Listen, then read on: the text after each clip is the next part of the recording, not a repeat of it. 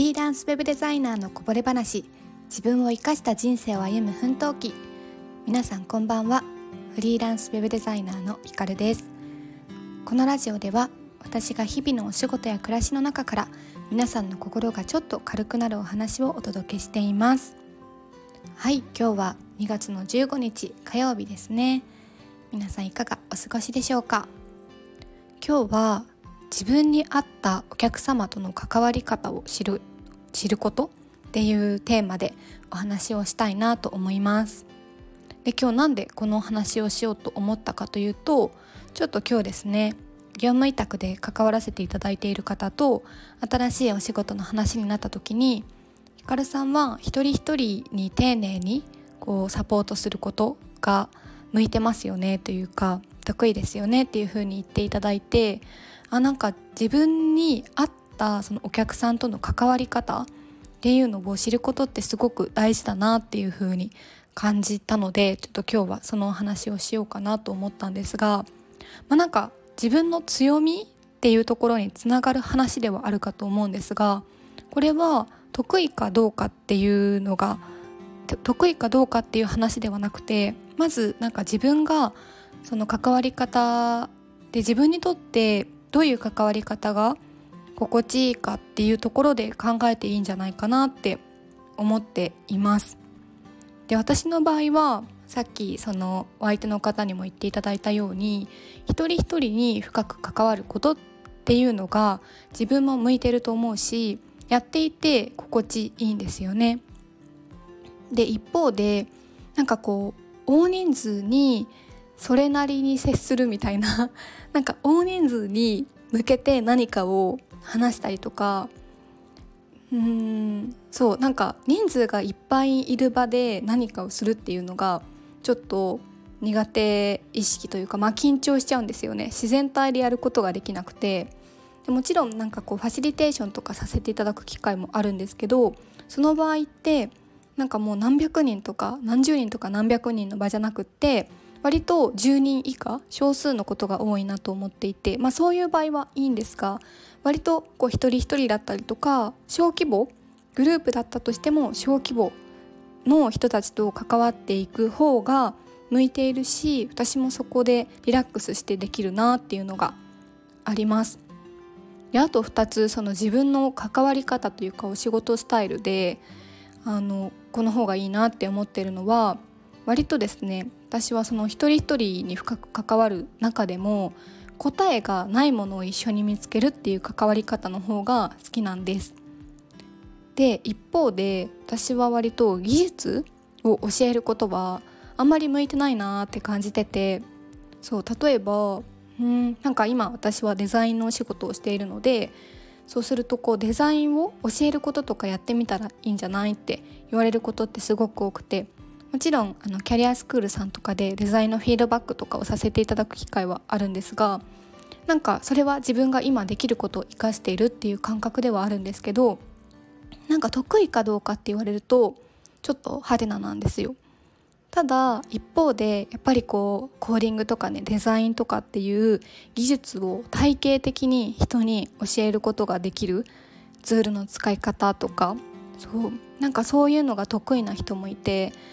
それのねすごく私にはないですし羨ましいなって思うんですけど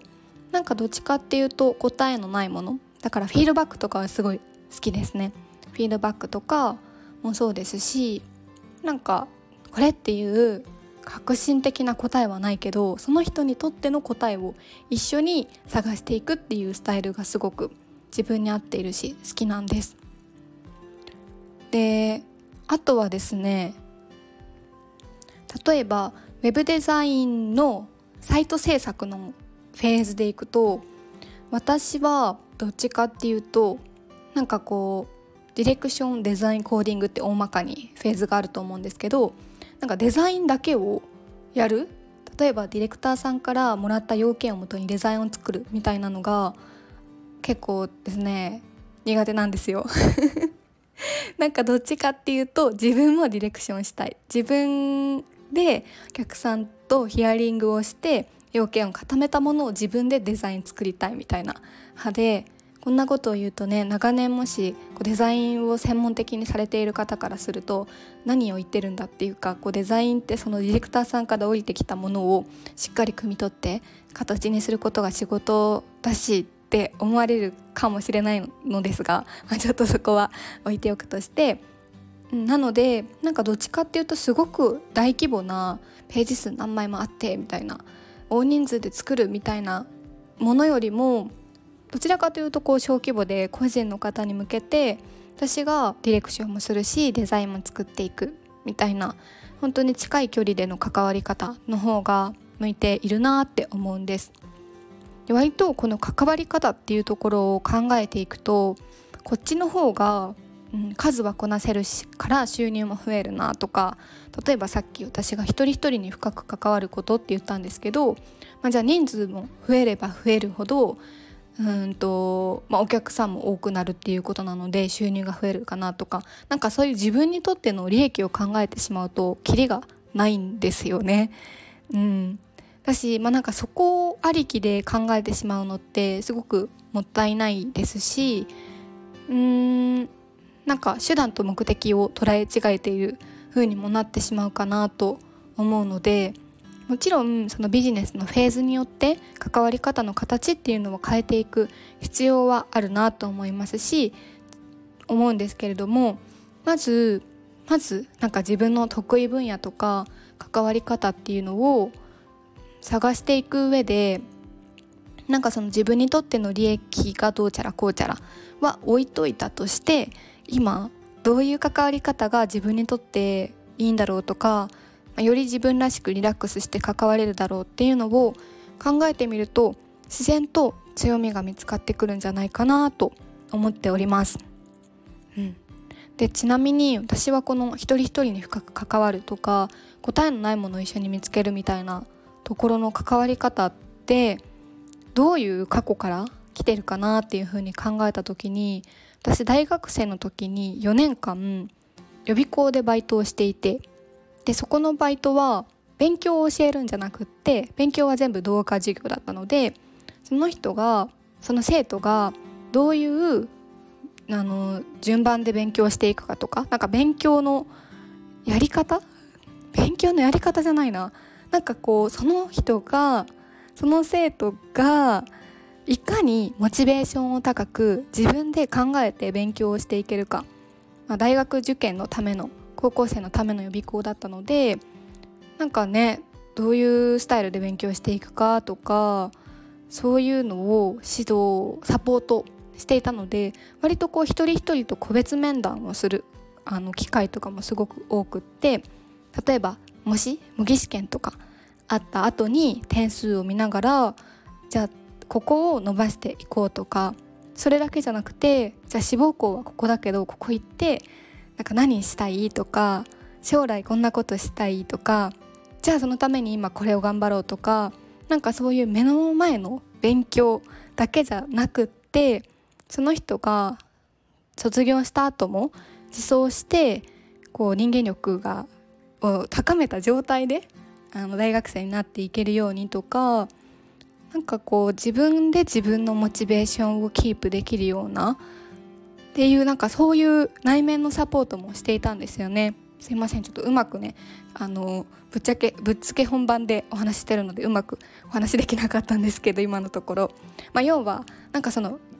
技術勉強を教える答えを教える解き方を教えるじゃなくってその人がいかに自分でやっていけるかっていうところをサポートすることをすごく意識していたアルバイトだったので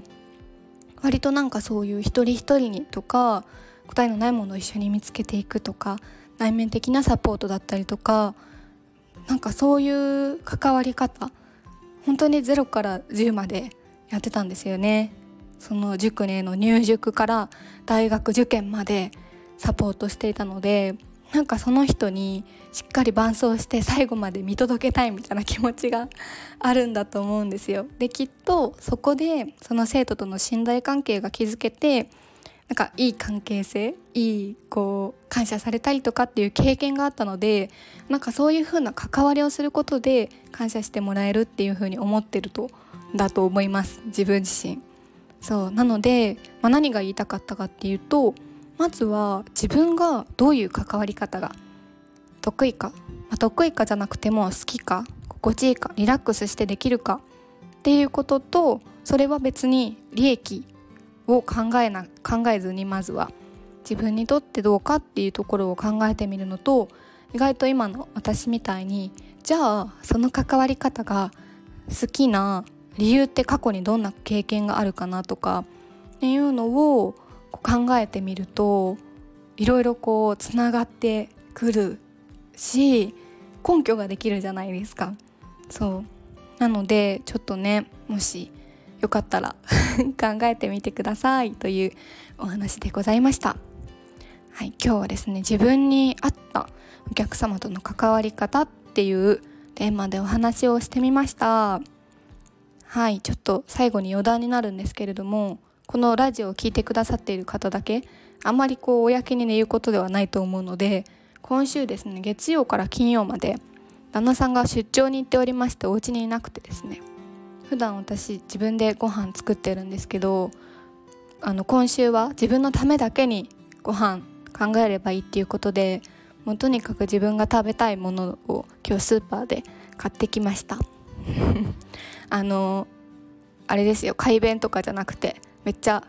なんだろうキムチ鍋とか。普段あの旦那さん嫌いであんま食べないのでキムチ鍋とか。あとめちゃめちゃ餅巾着が食べたかったのでおでんとか。そう。